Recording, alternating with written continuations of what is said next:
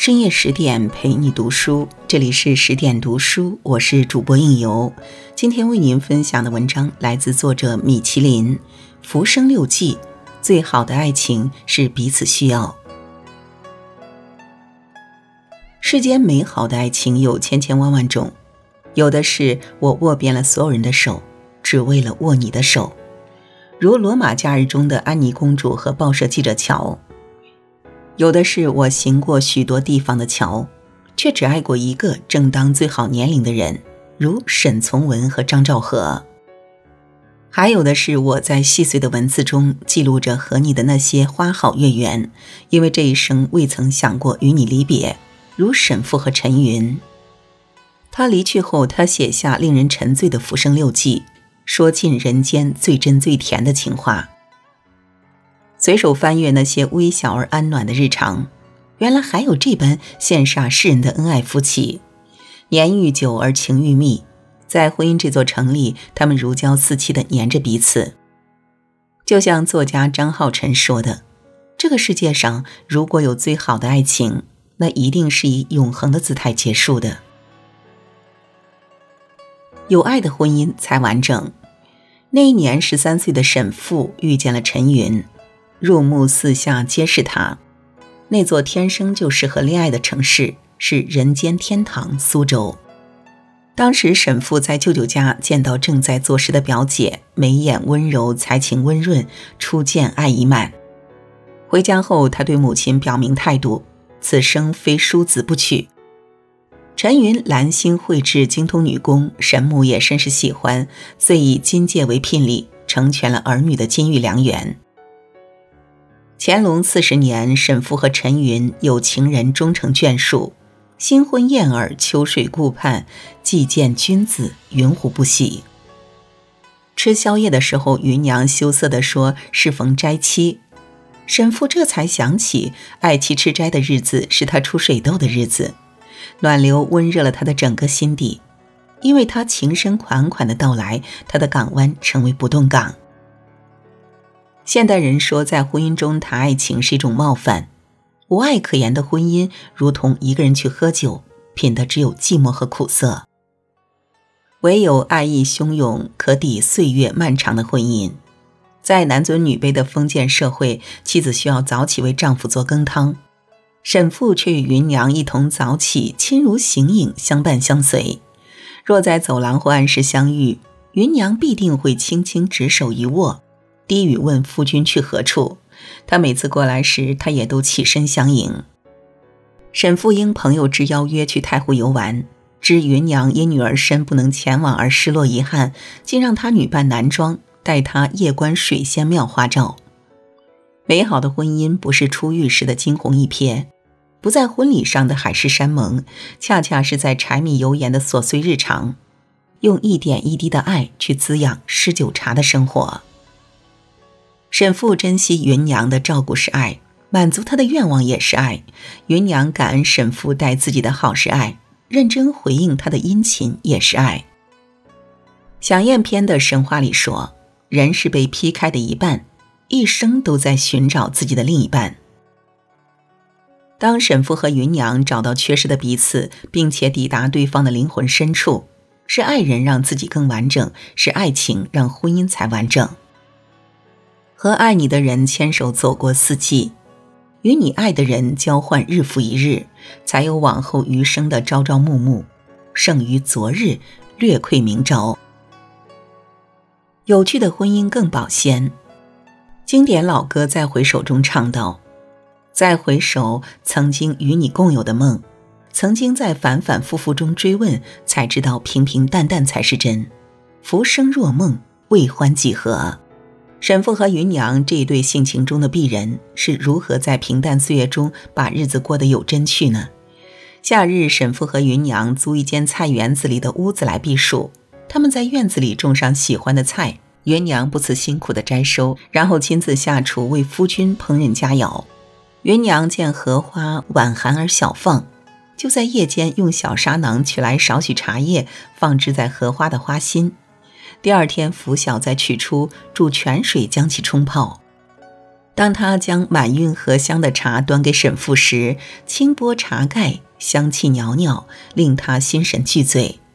他说：“每每一起赏荷，荷花窈窕不及芸娘。芸娘还在院子里种了菊花，年年中秋吃蟹时，赏花弄月，人团圆。他不动声色地拔柴沽酒，不轻易放过相依相伴的良辰美景。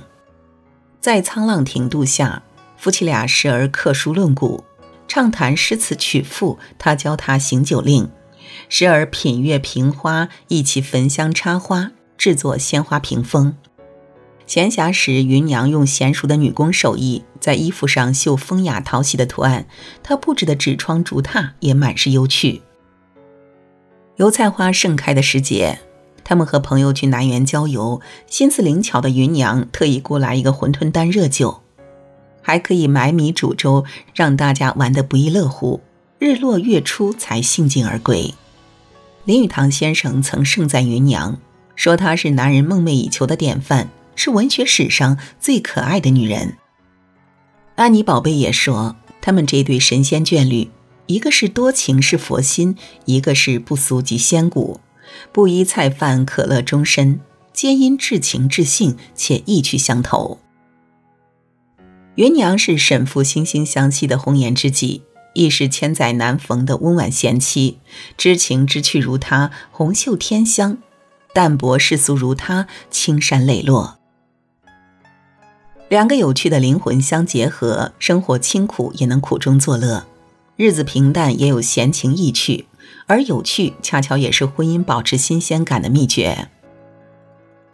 有趣是一个人最性感的魅力，也是一场婚姻最猛烈的催情药，寓情趣和心意与庸长的婚姻生活。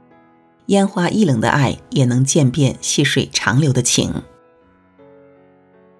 患难与共的婚姻最可贵。红尘深处，日消情长，鸳鸯双栖蝶双飞。沈父将他挚爱的芸娘细心收藏，妥善安放，想要免他惊，免他苦，却还是敌不过世事无常。自古婆媳最难处。向来谦恭有礼的芸娘，因公公纳妾之事，与婆婆心生芥蒂，失爱于婆婆。屋漏偏逢连夜雨，她为小叔借贷作保而触怒公公，被误解的她百口莫辩，最终夫妇俩被逐出家门。寄居在外的他们，为那碎银几两奔波辛苦，芸娘的身体渐渐虚弱不止。有一次，有人请芸娘绣心经。必须十日内完成。迫于生计，他废寝忘食的拼命赶工，结果病情愈发严重了。沈父在朋友的介绍下找到一份代丝笔墨的工作，可好景不长，又赋闲在家。雪上加霜的是，沈父替朋友借债作保，结果朋友还不上，他反被债主追责。在一连串的风波袭击下，芸娘血疾发作，缠绵病榻。弥留之际，他轻握她的手，缓缓地说：“义妾畅随二十三年，蒙君错爱，百般体恤，不以顽劣见弃。知己如君，德续如此，妾已此生无憾。今生缘浅与君别，来世隐愿再重结。这一生很长，这一生又很短，值得不值得，自己最清楚。”生与死，相守与离别，如花凋辞树，最是人间留不住。不是所有的爱情都有圆满的结局，不是所有的婚姻都能苦尽而甘来。不离不弃的爱情，患难与共的婚姻，却是所有美好和温暖的来源。这是一种选择。最可贵的，在人生摇摇欲坠的节点。在岁月辗转戏弄的关卡，情比金坚，坚如磐石。最好的爱情是彼此需要。